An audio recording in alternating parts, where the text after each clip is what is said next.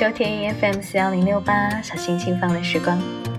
张丽在电波的这一端给你带去问候，你还好吗？这周一终于回到了公司，但是全程都要戴着口罩，因为不能够开空调，所以阴冷的办公室让我不得不穿着很厚的毛衣和很厚的外套，畏畏缩缩的在桌桌子前打字。唯一的热量来源中午一顿午餐和下午的一杯咖啡。上班的第一天，我就打退堂鼓，想着还是在家办公比较自在。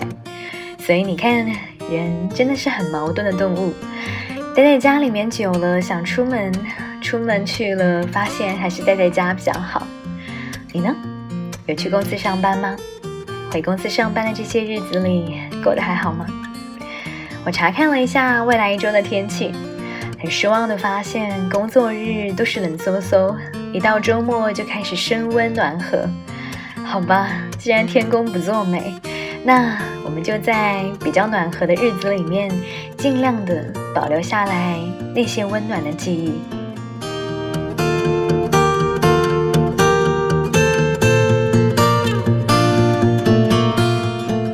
上周我看到了一个帖子，问如果疫情结束，你最想做的是什么？很多人给出的答复是和朋友好好的搓一顿火锅，约闺蜜一起去尽情的逛街喝奶茶，脱下口罩去户外夜跑。聚会和逛街是大部分人的首选。那有没有人和我一样，第一件想到的是去远行？其实，如果没有任何事情的干扰，现在应该是新一年的起始，结束了上一年的辛劳，短暂的歇息后，我们要开启下一段的人生旅程。每年这样的时刻，我都会给自己一点时间，去一个远方走一走，一边思索着如何保存上一年的记忆，一边脚踩在大地上，准备着来年平顺，又或者是不平顺的旅程。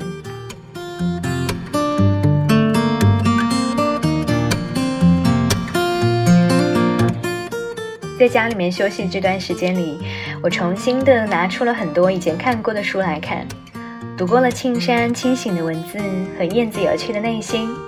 我翻看了陶了一下去年的新书，他的书我从第一本开始读，一点点看着他从最初分开旅行里的悲伤和冷眼，变为了现在此刻的温柔里的柔和和温暖，仿佛是经过时间缓慢的咀嚼。很多的坚硬舒展开去，变成了嗯温柔广阔的郊外原野上面那种大片大片的日光，和在冬日午后盖在你膝盖上一层柔软的温厚的毛毯。经历过伤痛，当你消化掉它们以后，随时都可以回归美好又简单的生活。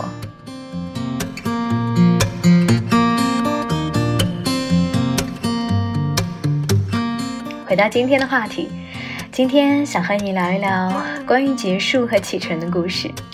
巧的是，我看到陶了一下，也在去年的年末和年初写过两篇有关于好好的结束和启程的文章。那我们先来听第一个故事。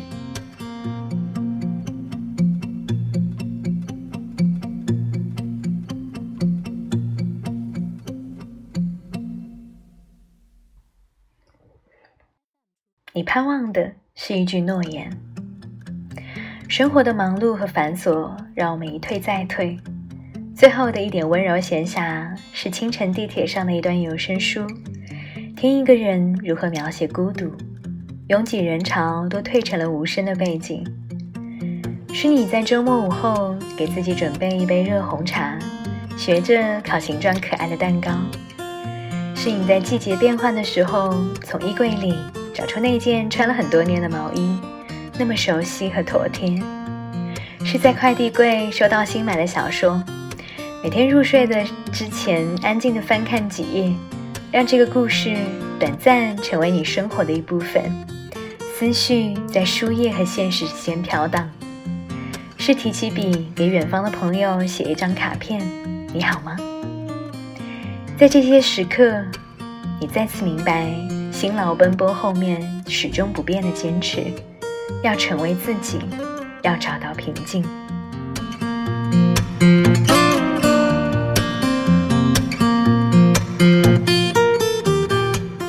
我把南非的旅行印成了明信片，落笔的时候想起了十年前独自在欧洲，给朋友和自己写过很多的明信片，这些年也常常会在塞满广告的邮箱里。找到朋友从世界各地给我的卡片。柏林、雅典、德里，往事像大雪一样落在这些卡片上。我们曾一起走过伦敦、上海、东京的深夜，曾一起赶过作业，一起修改过稿件，一起久久地坐在电影散场后的影院里，等待着荧幕陷入彻底的黑暗，然后在曲折前行的路上依旧保持着联络。收件地址更改过，字迹越见磊落，但梦依旧是那个。二零一九年，我写了《甜月亮》和《此刻的温柔》两本书，翻译了《亲爱的安吉维拉》这本充满洞见和态度的小说，《夜航西飞》和安妮儿的鬼魂再次加印。从井然有序的书桌前抬起头来，决定开始和一直读我书的朋友分享我的生活，所以有了 Librarian 这个产品线。曾经，我的梦想就是成为一名图书管理员。为每本书找到它的位置，如同安静维护着宇宙的秩序。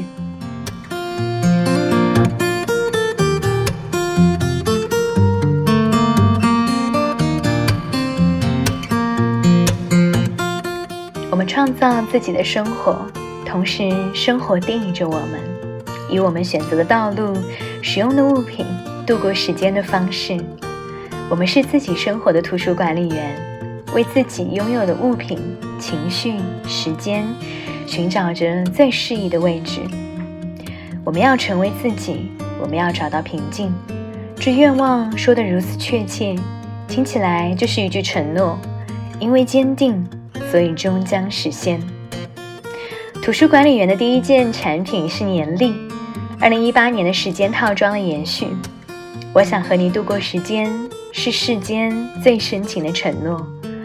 每个月份的照片都有一个故事，比如十月是苏格兰的秋天，那些旷野上的徒步，清晨凛冽的空气，傍晚树林里植物的呼吸，天鹅在湖上留下的痕迹，我捡到的很多漂亮的蘑菇。有些时刻因为太美好，所以从不在记忆里褪色。我希望这些照片也能带给你那个远方，那缕气息。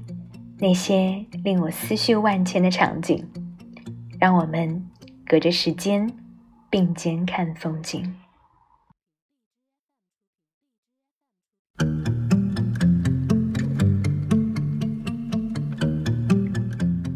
陶立夏做的这个年历，我去年也买了一份，一共是十二张 A4 大小的卡片，每一张都是一个他曾经到过的目的地。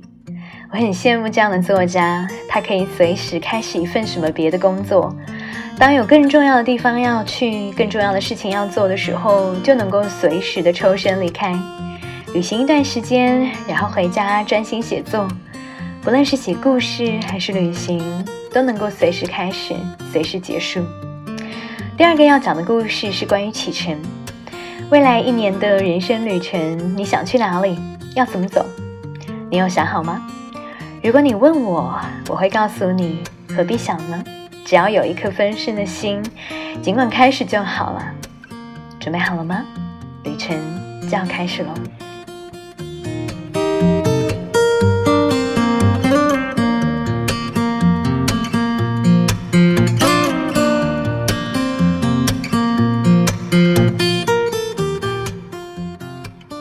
开始远行。梦想的实现似乎要比想象中容易一些。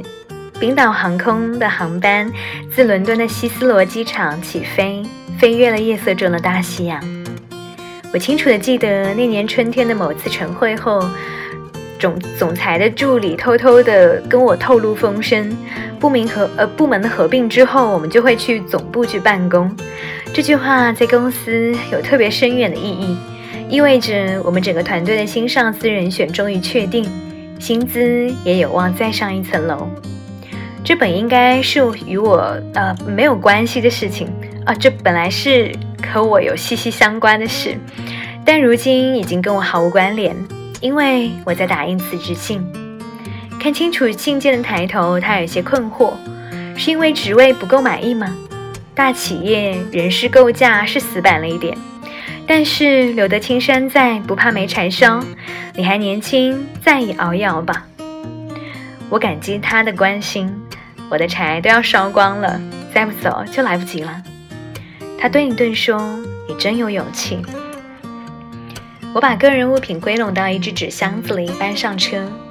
办公大楼在后视镜里越来越小，终于不见。有些答案并不在这一栋灰色的高楼里，有些心也注定不在。既然可以远行，为什么不去远方？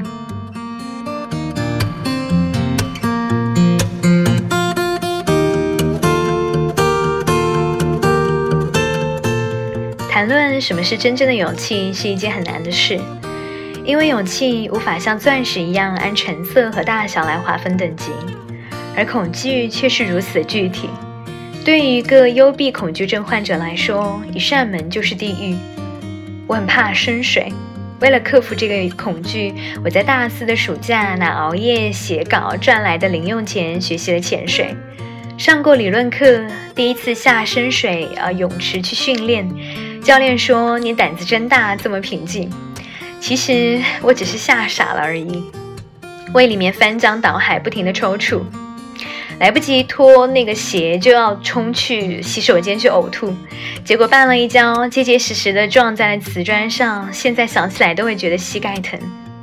深夜加班后回家的路上，广播里面传来熟悉的旋律，总是让我想起那晚安达曼海上的快船。呼啸在深不见底的夜色里，那是我第一次夜潜。第二年，我因为中耳炎引发了耳膜的呃破裂，医生就建议我说，就算康复后，也不要再轻易的去尝试潜水。尽管觉得自己还处在什么都可能的年纪，但原来已有那么多的事情在我们生命里沉迷。于是我开始尝试攀岩。当深度成为不太可能的事的时候，那么高度就是另一个选择。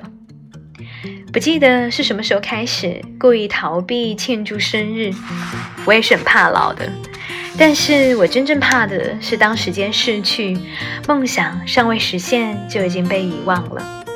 我的梦想就是荒野中的那一座一座沉默的高山，它们无言的存在就是无尽的话语，要我前往。并用最谦卑的姿态倾听。我收拾行装出发。这几年工作攒下的积蓄，让我可以选择条件略好的酒店。我的旅行从挪威峡湾开始，到伦敦中转去拜访朋友，再前往冰岛。从夏到秋，从从秋到冬，这一路上，我把外套和大衣从行李箱取来，一件一件的穿上。当我自六百零四米的高的步道台下降，垂直攀岩下是垂直的呃岩壁下是蓝灰色的指纹般细腻的水纹。当年奥斯卡·瓦尔德在伦敦蓝灰色天空下苦涩地说：“对于我们，时间本身不是向前推移的，而是回旋运转。它似乎在绕着一个哀苦的圆心盘旋。”但让我更觉得哀痛的，还是他那句：“我生命所处的，却正是一切都在收成归仓的季节。”生时间无法倒转，人生没有办法回旋。所谓无法选择，或许只是懦弱的借口。我们需要的是一点勇气，走出那个轮回的圆圈，向新的轨迹出发。我的梦想。曾是要去看世界上最深最广阔的海，如果不能够，那就去看那最高最险峻的山。于是，就悄悄的、默默的准备着出发了。因为梦想单纯而得以保持的孩童，才有深情与勇气。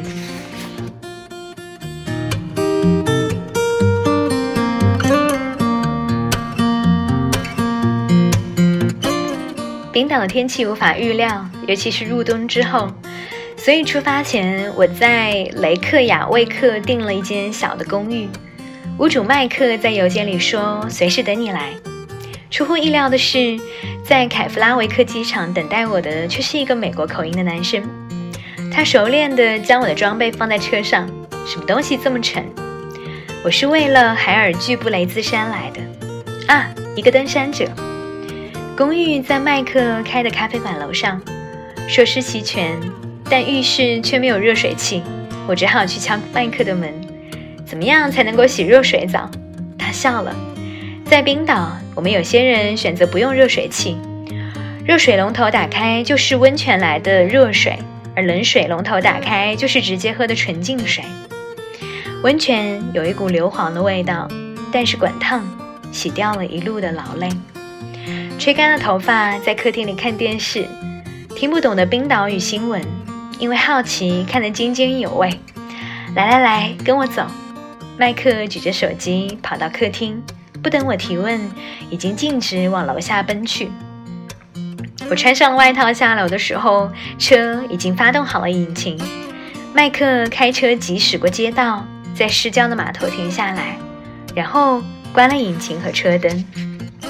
北极光，他轻轻地说：“跳跃的绿光像晕开的烟花，但是那样的轻盈又那样安静，不闪也不吵闹。”只是静静地在星光下蔓延，消散又聚拢，暗淡复又闪亮，是一场静默但壮丽的奇迹。真没想到一口气走了这么远，我突然有一些感慨。其实并没有远方这回事，麦克说：“我们的心可以装下整个宇宙。”五年前，我一个人从纽约来到这里，并没有想过就此留下。去年我申请了永居，为什么留下？我喜欢这里的静，这里粗糙朴素的单纯。就为这个原因，他跨越了大西洋和格陵兰海，在千里之外的城市住下，开一家咖啡馆，只卖两种咖啡，一种叫冰岛，一种叫纽约。但是环境舒适，甜点精致，老老雇主的口味他都用心的记下。生意虽不至于火爆，却足以维持轻松的生活。与其说那是一家咖啡馆，不如说是一间向朋友们敞开的客厅。我们都在做选择，人生到了最后是自己给自己的一个交代。别人的眼光和意见仿佛落在身后的烟花，虽然有一时的照亮，但留不下痕迹。那一刻，我很羡慕麦克。已经走过了那片五光十色，可以专心的面对内心的黑暗与光亮。或许我们的幸福，并不来自各种关系的维持，甚至不是来自于华服和美食，而是从内心对自我的肯定。现在我终于站在自己向往的风景里，我的旅程就要开始了。